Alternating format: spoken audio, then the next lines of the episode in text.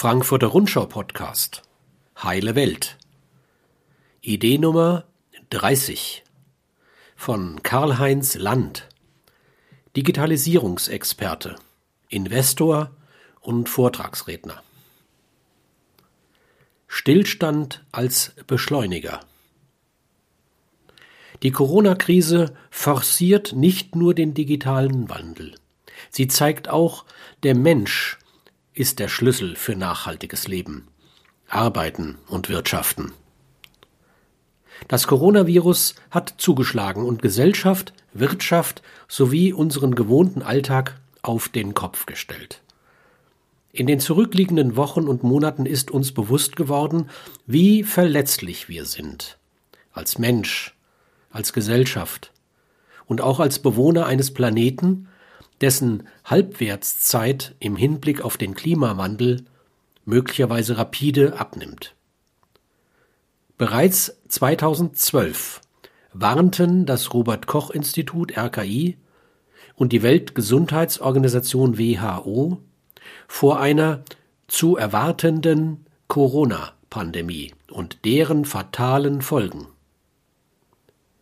Die Frage war nicht, ob sie kommt, sondern wann es soweit ist.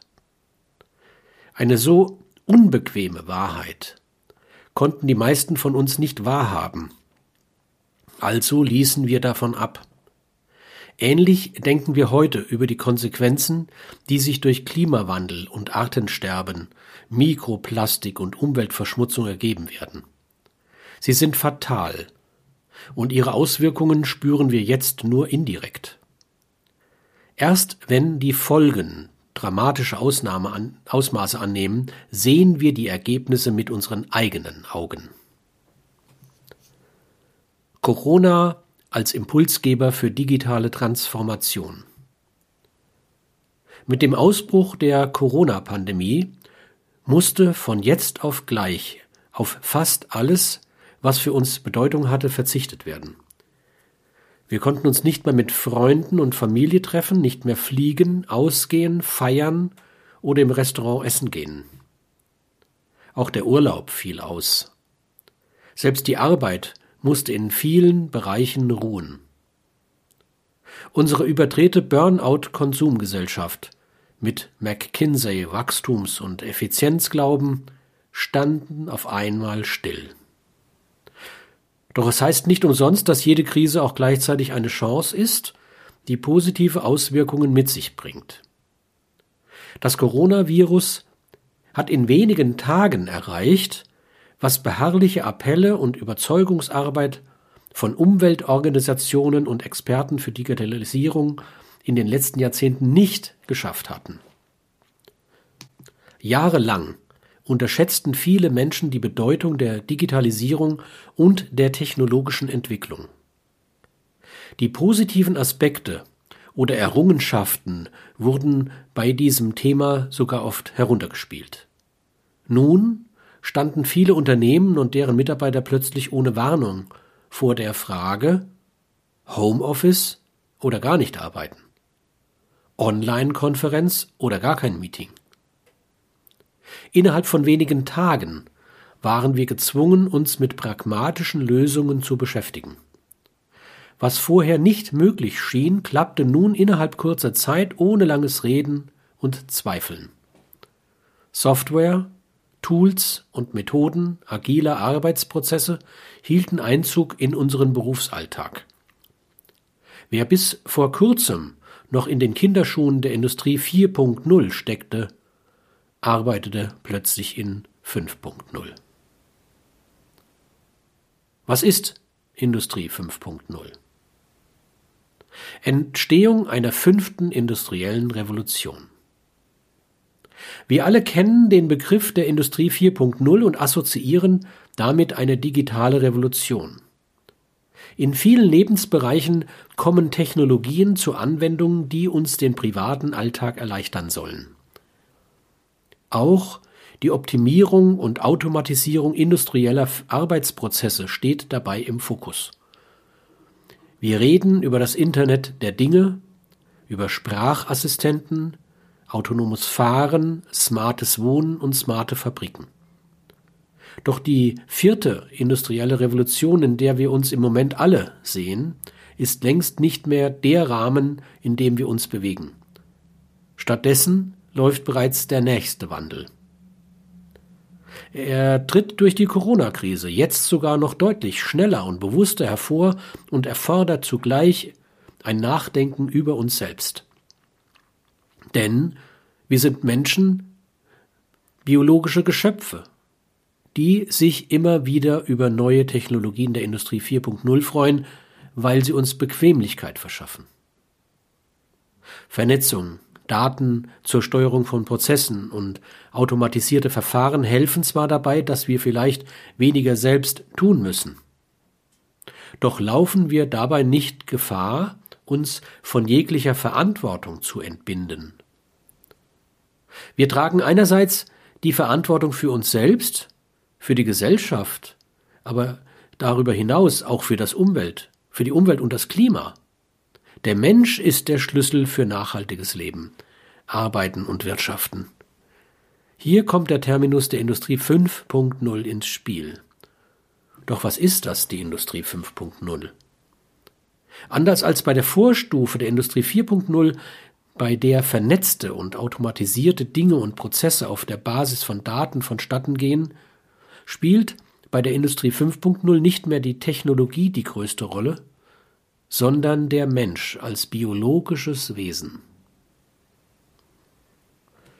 Digitalisierung nicht auf Kosten der menschlichen Kreativität. Obwohl die Stufe der kompletten Digitalisierung unserer bekannten Systeme noch lange andauern wird, ändern sich bereits jetzt die Zielsetzungen. Verantwortlich dafür ist dabei auch ein so wichtiges Thema wie der Klimaschutz. Denn eine intakte Umwelt macht das Leben für alle Menschen lebenswert. Tun wir nichts dafür, kommt vielleicht in naher Zukunft schon für die nächste Generation, also unsere Kinder und Enkel, das böse Erwachen. Es ist deshalb unumgänglich, dem Trend der absoluten Technik mit Computern und des damit verbundenen Profits eine menschliche Note gegenüberzustellen. Bei der Produktion von Dingen darf nicht allein nur die Kommerzialisierung im Vordergrund stehen. Vielmehr sind die Errungenschaften der Industrie 4.0, das Internet of Things, auf die Bedürfnisse der Menschen und unseres Planeten auszurichten. Roboter und Maschinen arbeiten nicht automatisch nur ihre automatisierten Befehle ab. Die künstliche Intelligenz auf Basis von Daten erzeugt. Eine KI, die ihrem Namen gerecht wird, muss Maschinen zu kollaborierenden Robotern erziehen, die den Menschen als Wesen nicht ersetzt, sondern ihn in seinem Tun sinnvoll und nachhaltig ergänzt. Blicken wir noch einmal auf den Verlauf der Industrialisierung vom Beginn bis zur Gegenwart. 1.0 Anfang der Industrialisierung und Urbanisierung im 18. Jahrhundert. Industrie 2.0 Elektrizifizierung, Materialwirtschaft und Massenproduktion zu Beginn des 19. Jahrhunderts. Industrie 3.0 Digitale Technik, Automatisierung und erste Roboter ab 1970. Industrie 4.0 Internet der Dinge und die Vernetzung von Maschinen erzeugen viele Daten für Optimierung. Die nächste, nunmehr fünfte industrielle Revolution definiert sich durch eine sinnvolle Kombination von Robotern und Menschen. Denn trotz der voranschreitenden Digitalisierung und dem zunehmenden Einsatz von intelligenten und smarten Geräten oder Maschinen bleibt der Mensch der Mittelpunkt unserer Gesellschaft. Er kann und darf nicht durch Roboter oder künstliche Intelligenz ersetzt werden. Die maschinellen Technologien verbinden sich also mit menschlicher Kreativität. So gesehen leben wir bereits mittendrin im Wandel der Zeit, der sich mit dem Terminus der Industrie 5.0 gut umschreiben lässt. Die Zukunft besteht ja nicht nur aus Maschinen mit künstlicher Intelligenz. Vielmehr spielen individuelle Bedürfnisse der Menschen und diesem Bedarf angepasste Produktionen und Dienstleistungen eine viel größere Rolle. Das gilt insbesondere für die Wirtschaft. Digitaler Wandel hat die Aufgabe, intelligente Lösungen zu erschaffen, um Innovationen für alle Branchen aufzuzeigen. Jede Branche kann nur so auf den Trend der Individualisierung reagieren. Wer sich als Unternehmen oder Dienstleister dieser Entwicklung verschließt, arbeitet am Bedarf vorbei. Immer schneller, höher, weiter? Nein, Zeit zum Entspannen. Was machen die Digitalisierung und der unaufhörliche Drang nach Optimierung unseres Lebens eigentlich mit uns? Wir müssen uns permanent damit beschäftigen, aktuell informiert zu bleiben. Technisch, digital und organisatorisch. Doch sind wir dabei auch immer menschlich? Vielleicht liegt es in der Natur der Sache, dass wir permanent versuchen, besser zu sein, noch mehr Erfolge zu haben und so schnell wie möglich ein Ziel zu erreichen. Automatisierung und Optimierung von Prozessen und Abläufen helfen uns dabei. Im privaten Umfeld und bei der Arbeit in Unternehmen.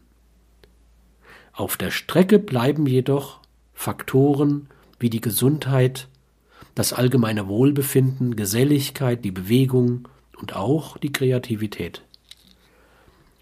Wir lassen eher uns steuern, als selbst zu steuern. Wir verlieren unsere Individualität, weil wir uns verleiten lassen. In der Zeit des Lockdowns aufgrund der Corona-Pandemie haben wir jedoch schnell erfahren müssen, wie wertvoll die individuelle Freiheit ist und wie schnell wir es als negativ empfinden, dass gewohnte und alltägliche Dinge nicht mehr so einfach möglich sind. In dieser Zeit haben wir aber auch gemerkt, dass wir auf viele Dinge verzichten können, weil wir sie zum Leben auch nicht unbedingt benötigen. Wir leben in einer Welt des Überflusses. Schauen Sie doch mal auf dem Dachboden, im Keller oder in Ihren Schubladen nach. Wir kaufen Dinge, die wir nicht brauchen, um Personen zu beeindrucken, die wir nicht einmal mögen. Während der Corona-Auszeit zu Hause stellten wir fest, dass wir auch ohne maßloses Shopping überleben.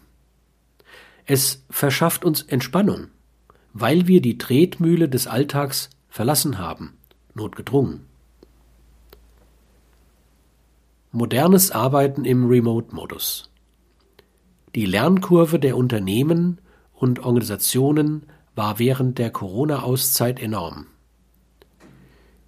Die Bedenken, die früher viele Innovationen verhinderten, wurden ausgeblendet.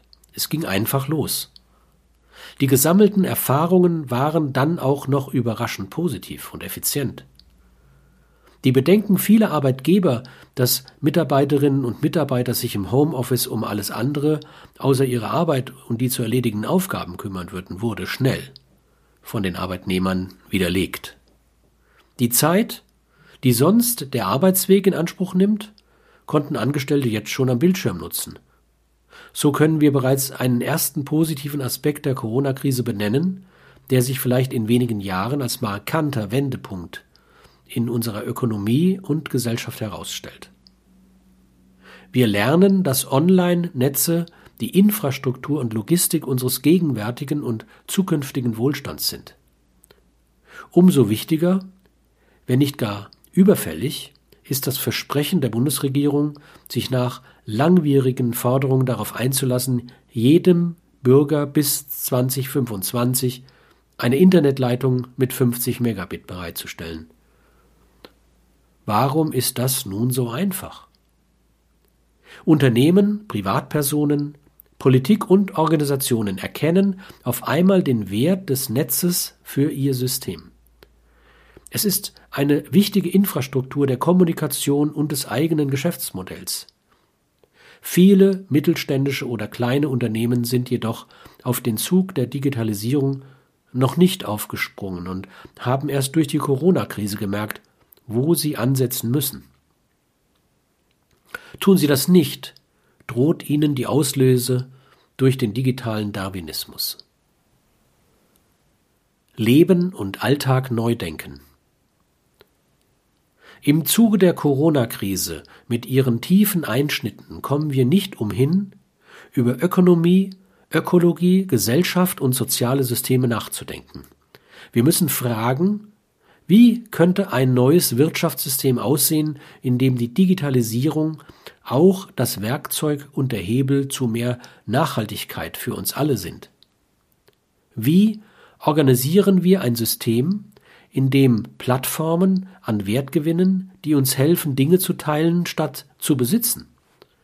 Wie können wir mit Hilfe künstlicher Intelligenz unsere Städte zu Smart Cities machen, die 70 bis 90 Prozent weniger Verkehr und Feinstaub produzieren und weniger Ressourcen und Energie verbrauchen werden? Was, wenn wir das Bahn- oder Flugticket nicht mehr ausdrucken, sondern nur noch als QR-Code auf unserem Handy haben? Dann brauchen wir weder den Drucker, noch die Energie, noch das Papier, um das Ticket zu produzieren. Weniger Dinge heißt auch weniger Rohstoffe, weniger Energieverbrauch, weniger Umweltbelastung. Wenn wir die Digitalisierung und den technologischen Fortschritt weiterdenken, könnten wir auch die Thematik des Klimawandels, der Ressourcenknappheit und der zunehmenden Umweltzerstörung in den Griff kriegen. Bei allem Fortschritt sollten wir nicht naiv oder unkritisch gegenüber den neuen Technologien sein. Technologie ist weder gut noch böse. Technologie ist, was wir daraus machen. Technologie ist wie ein Messer. Ich kann damit das Brot für die Welt schmieren oder jemanden töten. Lasst uns endlich anfangen, Gutes zu tun und die Dinge ganz neu zu denken. Dieser Beitrag wurde gesprochen von Erich Ruhl-Badi. Alle Beiträge des Podcasts gibt es auch als Buch. Heile Welt erscheint im Frankfurter Sozietätsverlag. Es kostet 15 Euro.